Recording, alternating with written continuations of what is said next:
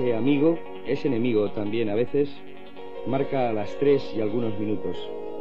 La hora en que ustedes me admiten en su casa. Por favor, déjenme un hueco al lado suyo.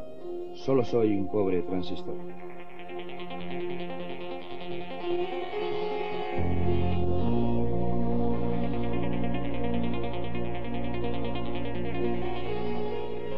Hoy estoy un poco triste. Tengo, no lo puedo evitar, cierta tendencia a la melancolía. Llevo aquí bastantes días delante de esta alcachofa de luto, de este micrófono, intentando vaciarme, intentando llegar hasta ustedes, pero también dominando a un tigre, el tigre del verano, que me pide que me escape hacia el mar, hacia el sol, mientras veo a todos los demás que disfrutan y yo todavía, todavía, todavía no he llegado a ese mágico día 16 que va a señalar mi libertad. Pero mientras tanto, mientras vivo esta libertad condicionada, también disfruto, porque ustedes me dejan llegar a sus corazones, me dejan llegar a un poco a su intimidad. Les prometo que la tarde de hoy la van a recordar durante bastante tiempo.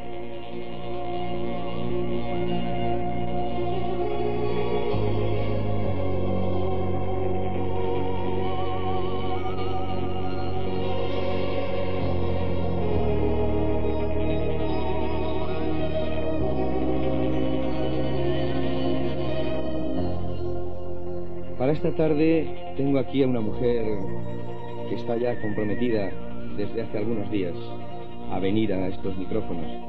Es una mujer que, como casi todos los invitados que han venido hasta ahora, está nerviosa porque tiene ganas de contarles cosas y tiene ganas de caerles bien a ustedes y yo creo que les va a caer bien.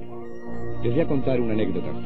Hace escasamente 20 minutos yo venía de comer a toda prisa por una de las calles de Logroño una persona me ha preguntado, ¿a dónde vas?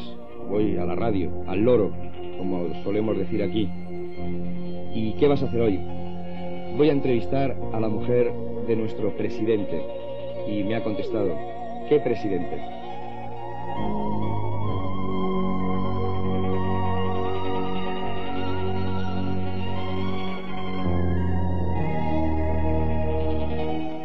La mujer de nuestro presidente es la mujer de nuestro presidente, José María de Miguel. Ese hombre que los votos de muchos riojanos han decidido que rija sus destinos políticos y económicos durante cuatro años. No hay más mujeres de presidentes en La Rioja que la mujer de José María de Miguel.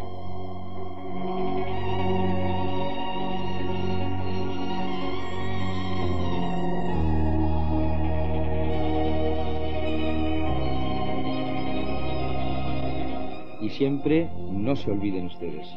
Lo importante cuando uno está triste, y yo hoy estoy triste, hay otra mujer por ahí, muy cerca de aquí, que sabe por qué estoy triste. Lo importante en cualquier momento es vivir. Eso es lo importante. Hay que vivir. Vivir, amigo mío, sin egoísmo hay que vivir, que el bosque es tuyo y mío, hay que pensar que su futuro no puede estar seguro así.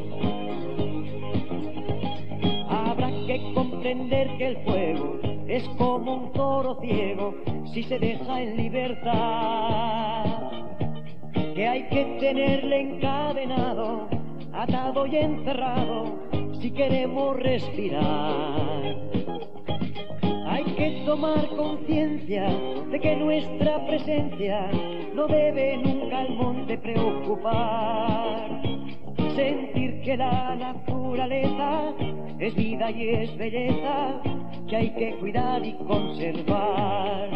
Hay que vivir, amigo mío, sin egoísmo hay que vivir. Que el bosque es tuyo y mío, hay que pensar que su futuro no puede estar seguro así. Habrá que hacernos a la idea de que esta gran tarea ayuda a subsistir. Y en vez de estar indiferentes, unirnos firmemente y aprender a sonreír pensar que el ancho monte y todo su horizonte no debe por descuido perecer. Que entre sus árboles se encierra el alma de la tierra en cada nuevo amanecer. Hay que vivir, amigo mío, sin egoísmo hay que vivir. Aquí la tenemos. Me voy a permitir describir a la figura, a la persona que tenemos aquí, que es Marilú de Miguel. Por cierto, que yo ayer cuando te llamaba por teléfono, eh, Marilú de Miguel, presidenta, eh, luego veremos si nos tratamos de usted o de tú. ¿Qué prefieres? De tu hombre. Gracias. Pues eh, me decías que Marilú de Miguel no, que tu apellido. Mariluz Esteban. ¿Por qué? Porque me llamo Mariluz Esteban. O sea el que- de Miguel viene después. O sea, que tú no eres de Miguel. No, no, Eh, sois dos personalidades bien distintas y bien definidas. Totalmente. Bien. Voy a permitir describir a esta mujer que a mí me ha sorprendido cuando la he visto ahí sentada en la mesa de redacción. Ha sido puntualísima, a pesar de que ella, eh, pues realmente estaba saltando una barrera de violencia, una barrera de timidez que tiene tremenda, había llegado mucho más puntual que yo, y eso que yo procuro que no me coja el toro casi nunca. Es una mujer eh, blanca, delgada, con un aspecto casi de, de foto de daguerrotipo antigua, tiene los ojos muy azules, no parece española, parece una mujer británica, inglesa, tiene, si se está riendo ahora, tiene una sonrisa deliciosa, eh, lleva un vestido eh, muy bonito con, con cuadros verdes y rojos sobre fondo azul, un collar de oro chiquitito. ¿Es de oro o es bisutería? No, no, es de oro, Es hombre. de, es de oro, o sea que lleva cosas auténticas, vamos. Es un regalo de mi madre. De tu madre. De mi padre. Y de tu padre, estupendo.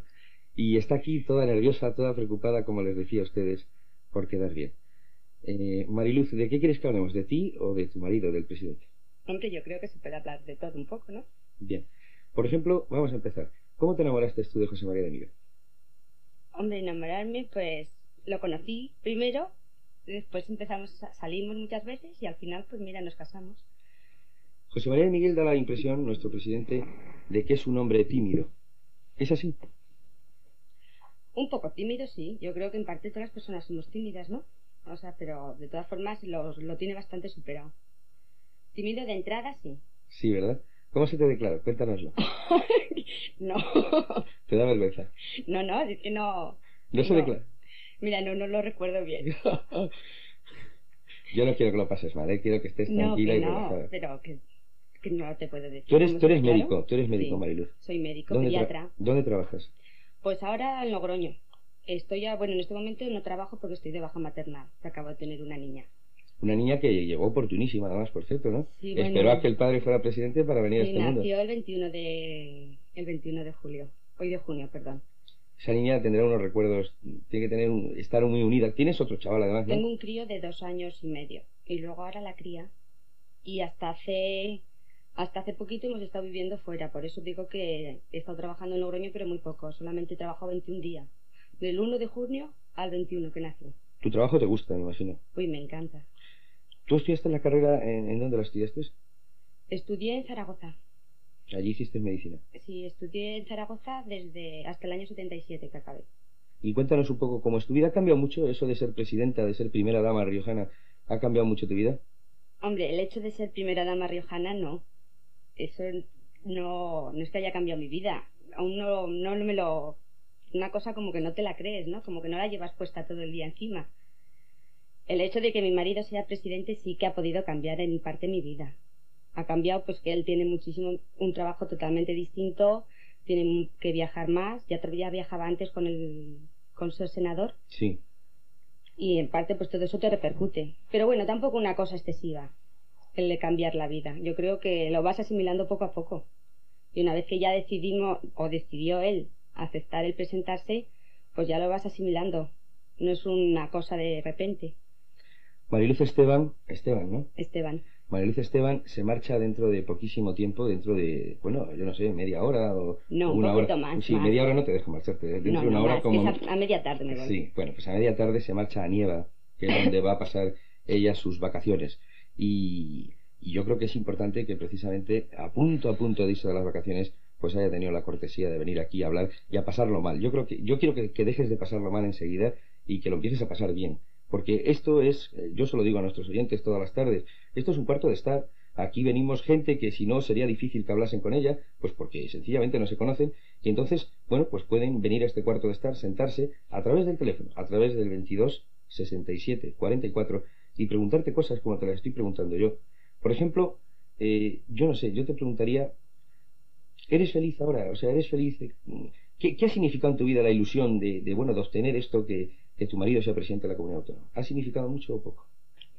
Pues hombre, una gran lucha que hemos llevado durante muchísimo tiempo, no con el fin de ser presidente de la comunidad autónoma, pero prácticamente desde septiembre del año pasado, que empezaron las campañas electoral para las generales, pues ha sido una lucha continua de elecciones, de viajes, de todo.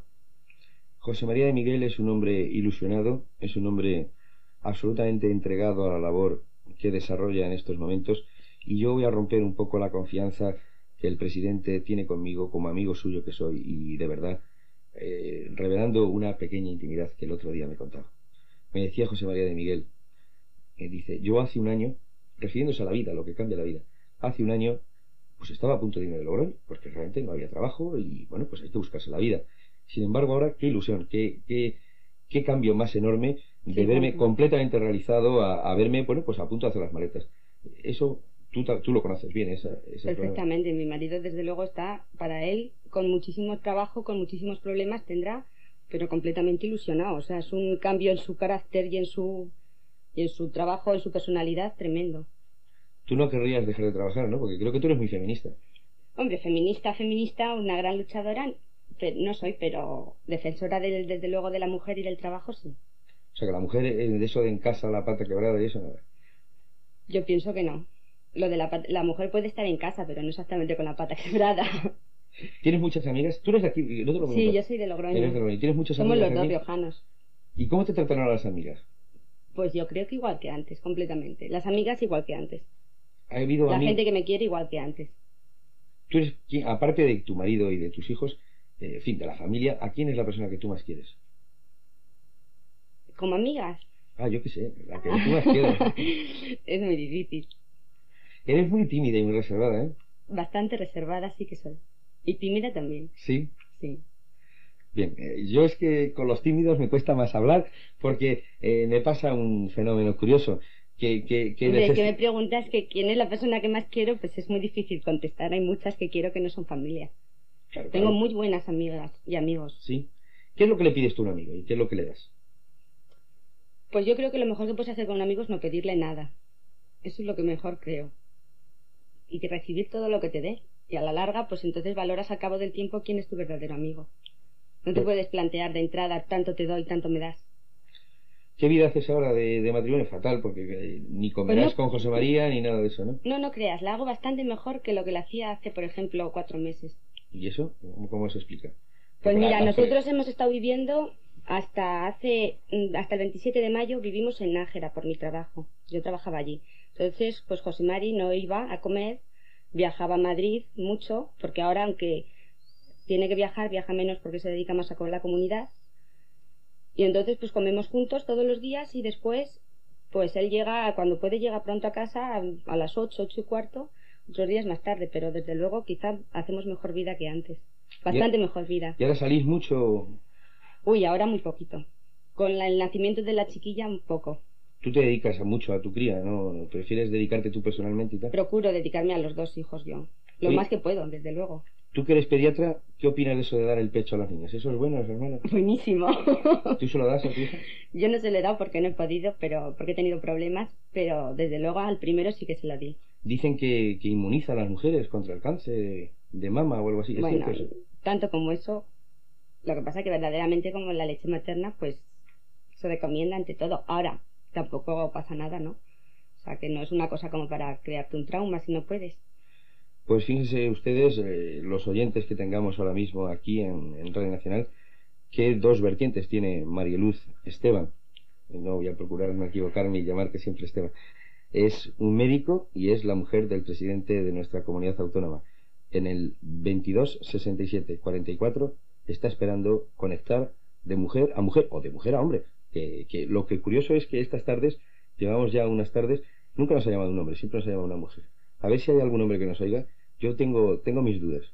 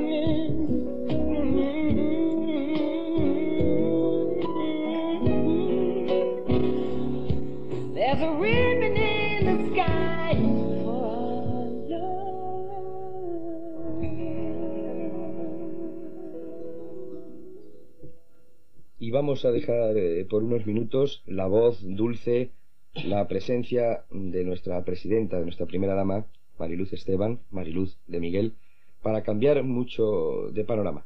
Vamos a entrar en los deportes y lo vamos a hacer presentando a una figura realmente excepcional del atletismo español. Él es Juan Carlos Trespaderne.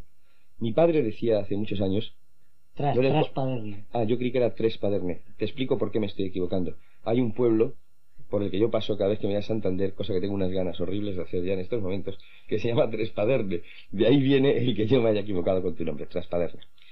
Mi padre decía hace mucho tiempo, y lo decía en una clave de humor, eh, entiéndase, que correr es de granujas. A la vista está que yo seguí los consejos de mi padre y así tengo la tripa que tengo y las carnes que tengo encima. Pero yo creo que correr no es de granujas, correr es ¿De qué es de correr? ¿Es de una mente y de un cuerpo muy conjuntado? ¿Cómo es eso? Evidentemente el correr es un acto del ser humano en completo, ¿no? O sea, mm, yo creo que supera el mero ejercicio físico y es un esfuerzo también de la mente y de la voluntad, sobre todo. Bien. Bueno, Carlos, yo te yo voy a, ya, no, no, te- si yo te ya voy te a dejo. cortar, Si perdona. yo ya te que- dejo, yo ya te dejo. No, es que has dicho que correr es de granujas, pero yo, lo- el buen futbolista suele decir... Yo lo decía a mi padre, vamos. No, lo decía tu padre. eh, Pero el buen, el buen futbolista suele decir que correr es de cobardes, que la pelota al pie. Yo no sé si será cierto o no será cierto, pero eso lo dicen los buenos futbolistas. Correr de cobardes y la pelota al pie. Yo no sé si tendría que añadir algo, Juan Carlos. Mm, Bueno, lo que pasa es que nosotros corremos sin pelota. Entonces, yo- eh, igual en las raíces de este deporte, pues están en que, que los hombres primitivos corrían delante de los dinosaurios para que no se los comieran, yo qué sé. Si los dinosaurios eran herbívoros, Juan Carlos. No, había alguno carnívoro, creo. Yo no he conocido a esos bichos, eh, ni vivos ni muertos. Entonces yo ya te dejo los micrófonos, eh, Pedro Lalde, para que hables de ese campeonato mundial al que va a ir Juan Carlos en Helsinki. Mucha suerte en la actuación que tengas allí y damos paso ya a nuestra página deportiva. Adelante, Pedro Lalde.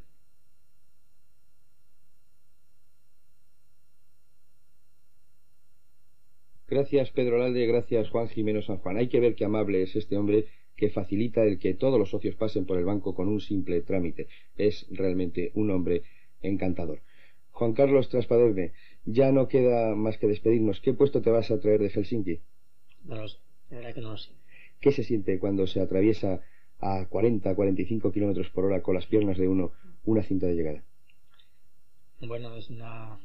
Depende, es una sensación. No, no se puede narrar porque eso es, es meramente sentimental, no es personal, entonces no, no la puedo narrar.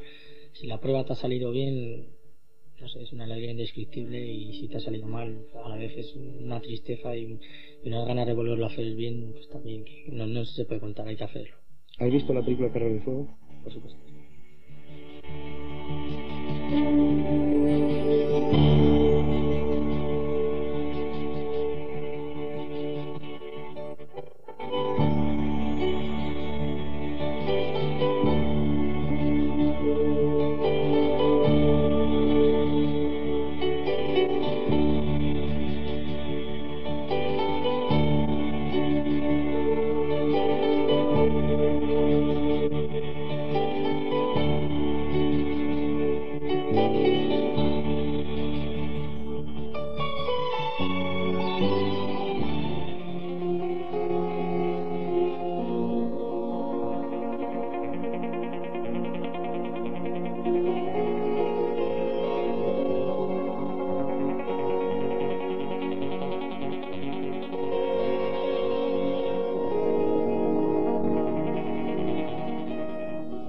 Tarde camina hacia las cuatro y es como una niña que está abriendo una puerta, una puerta que no sabe muy bien a dónde le lleva.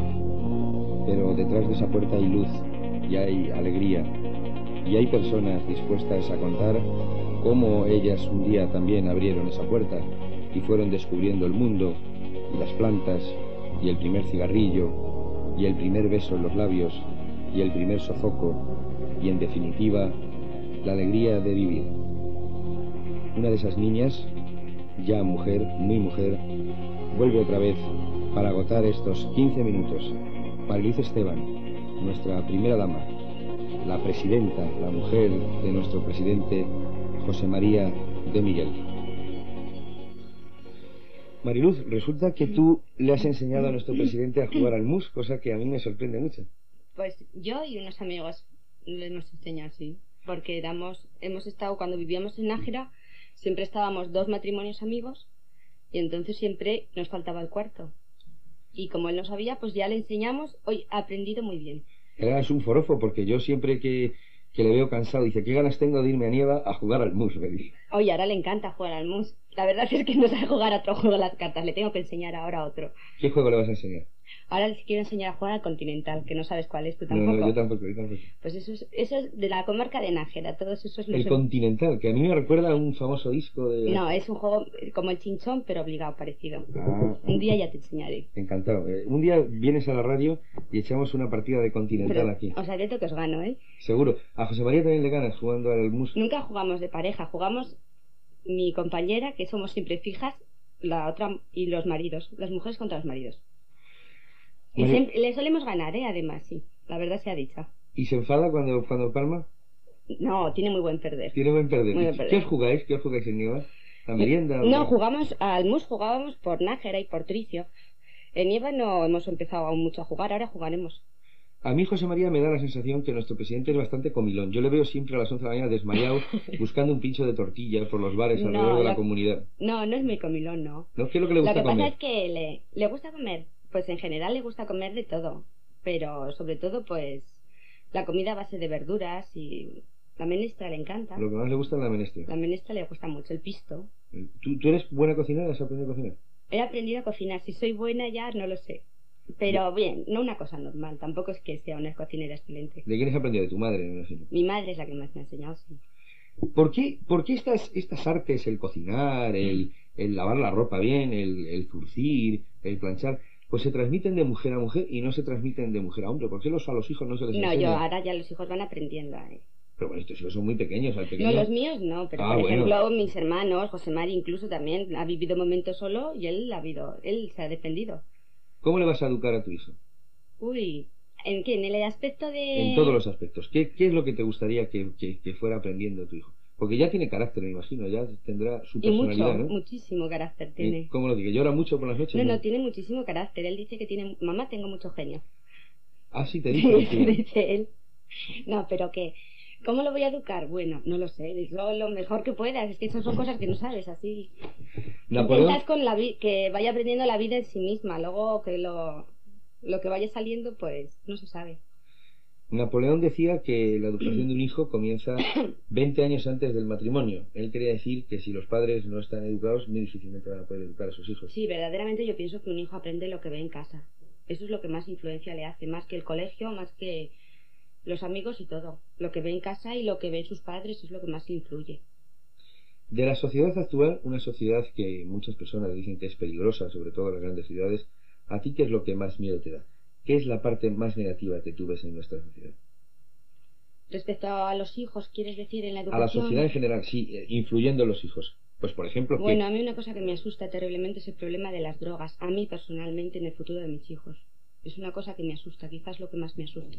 quizás sea una cosa que tú has visto, eh, bueno, pues como médico que eres, eh, de cerca. No, porque realmente yo como soy pediatra y actualmente dentro de lo que yo he trabajado solamente coge la pediatría hasta los siete años, pues no lo he tocado ese tema, pero verdaderamente es un, a mí particularmente me aterroriza ese tema y me da mucho miedo el futuro de mis hijos respecto en ese mundo y claro el incremento que está surgiendo con las drogas en la sociedad actual. Estoy de acuerdo con Mariluz Esteban. Ayer hablaba yo con una persona cercana al mundo sanitario, cercana al mundo farmacéutico, y me contaba cosas realmente espeluznantes de hasta qué extremo hoy la gente que se encuentra enganchada a ese carro dramático de la droga inventa nuevos trucos psicológicos, inventa nuevas posibilidades para llegar a acceder a esos fármacos, a esos venenos modernos que son las drogas.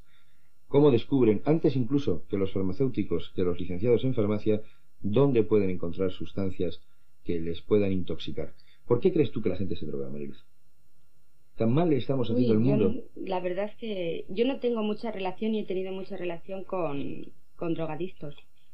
Y no lo sé verdaderamente, o sea que son elucubraciones, pero yo pienso que no es que estemos haciendo mal el mundo, pero que la gente no, no está contenta. Lo problema es que empiezan a drogarse a edades tan jóvenes en que yo creo que aún no puedes decir que no estoy contento ni que no encuentras satisfacciones. O sea, porque la droga está entrando a cierta hasta tan pronto, tan pronto, que es que se te pone la carne de gallina. El tabaco es una droga. Sí, verdaderamente es una droga. Luego, tabacalera, sociedad anónima, monopolio estatal. No me es, el, es el camello más grande que existe en España. en este. La el tabaco es una droga, el alcohol es una droga. Son dependencias, ¿Y desde por- luego. por qué se Lo que pasa permite- que el problema de la droga gorda, pues dura. ¿Realmente existe esa distinción? Droga dura, droga blanda.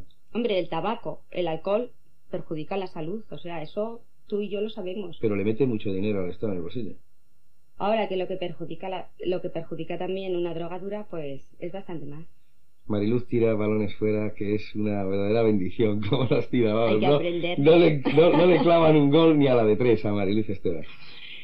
Está siendo muy buena presidenta, dando cursillos en algún lado. Oye, pues nada, ¿eh? Date cuenta, no me han dado ningún cursillo. Muy bien. Debe de ser que lo llevaba innato. Pues aunque ella no lo diga, yo sí que lo digo. Tabacalera es indudablemente el mayor, el mayor camello que existe en España porque nos está haciendo papilla a los pulmones de todos los españoles y se lo está diciendo un verdadero, un verdadero fumador. Eh, me cuentan desde ahí, desde esa pecera que tenemos al otro lado, me lo cuenta nuestro amigo Emilio, que se está fumando, yo no sé, a manita, La manita muscaria. seta venenosa desecada. Pues ya son ganas de fumar marranadas, eh, me parece a mí. Bien. Eh, así va pasando la tarde, contando cosas con, con Mariluz Esteban, que nos va desgranando un poco lo que es su vida, lo que es eh, el pasar el tiempo al lado de esa personalidad de José María de Miguel, y todo esto a muy escasas horas de marcharse a Nieva de Cameros. Vamos a pedir también la presencia de una compañía importante, la compañía de la música, mientras planeamos la estrategia para los próximos minutos, los minutos finales. Adelante, Manolo, lo que quieras poner.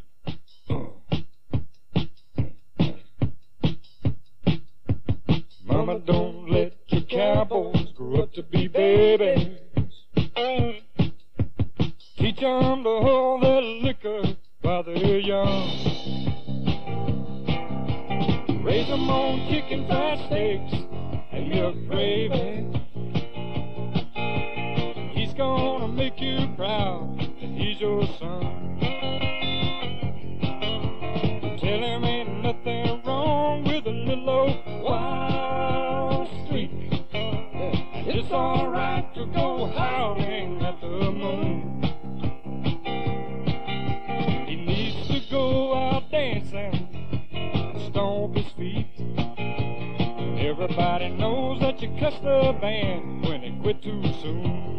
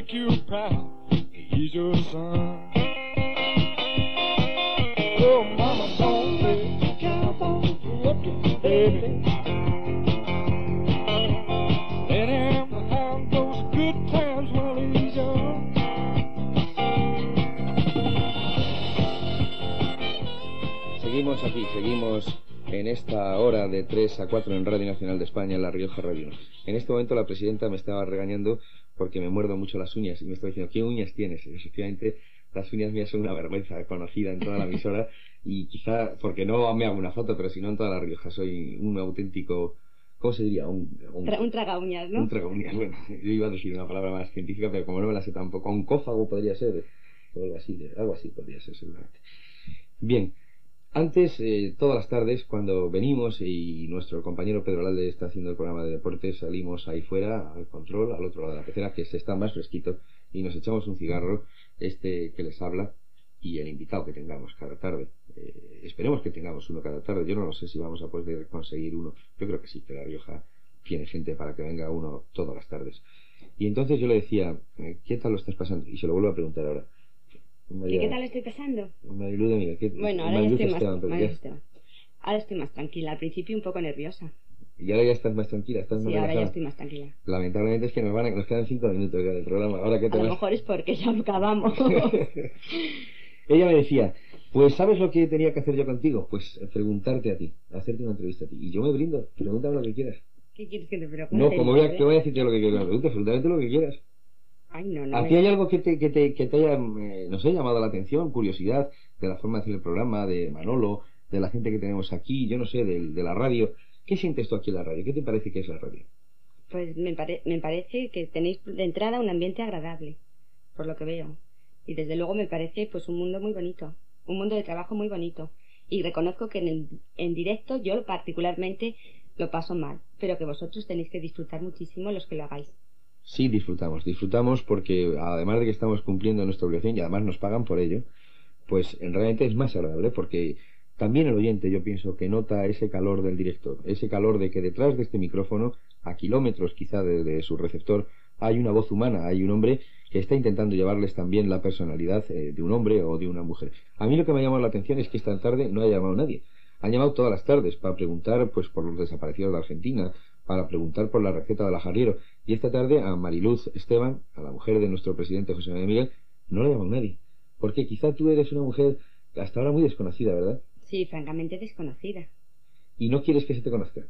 Hombre, yo he vivido siempre como uno más y entonces pues en realidad en parte te gusta seguir viviendo así. Pero tú no piensas que algo de, de esa vida privada que has tenido hasta ahora tienes que renunciar a ella. Hay cosas en que renuncias, pero no tanto. Renuncias pues en que te conocen, sobre todo pues a José Mari. Te, te ven, a veces se te quedan mirando por la calle. Pero yo creo que no te lo... Yo a partir, yo al menos no vives concienciado. No podrías vivir si vivieras todo el día pensando en que eres la mujer del presidente. Yo, Llevas una vida igual que siempre. yo le decía antes a Mariluz Esteban que si había estado en la recepción real el día 24, el día del santo de su majestad, y no ha estado porque el día 21 ya estaba en la Sí, clínica, estaba- di a luz y luego ya estaba ingresada. hubiera sido tremendo que hubieras tenido el niño en la recepción real, te lo Hombre, hubiera hubiera sido demasiado. su majestad y hubiera sido tremendo eso. Es una pena, porque yo lo que quería es haber ofrecido a nuestros oyentes algún cotilleo de la ropa que llevan, porque eso debe ser, yo imagino, como un ola Pues a debía lo bestia debe ser eso. debía de- estaban creo que 3.000 invitados, pues debía de ser, a mí por lo que me han dicho, abrir el, el ola y lo veías allí todo. un ola en vivo. Ya siento, ya siento que Mariluz no haya estado allí porque nos hubiera gustado mucho poder ofrecerlo eso. El tiempo se nos ha ido escurriendo. Una vez más, el tiempo es nuestro amigo y nuestro enemigo. Han sido casi 60 minutos. Desde aquí le doy las gracias de todo corazón a esta mujer que todavía tengo al lado, a esta mujer blanca, con pecas, rubia, tímida, que finalmente eh, ha ido poniendo su corazón al sol de agosto y se le ha ido derritiendo lentamente. Ojalá, ojalá mujeres como estas, mujeres desconocidas, sigan haciendo esa forma también de política que es estar al lado de los hombres que día tras día van a un despacho a decidir cosas importantes. Esa dulzura, esa miel que Mariluz, de Miguel, perdóname, Mariluz Esteban, ha derritido, ha soltado aquí hoy, yo pues me parece que es maravillosa. Seguimos caminando por agosto. Volveremos otra vez mañana. A las 3 y 5, 3 y 6 minutos, cuando nuestros compañeros de Madrid nos levanten la frontera de la fantasía, por ese pequeño agujero, por esa ventana de sus receptores, esta voz, mala o buena o regular, volverá a hablarles de las cosas de su tierra, de la gente de su tierra, con todo amor, con todo cariño, como siempre, Carlos Hernández Olmos les manda un beso muy fuerte de corazón.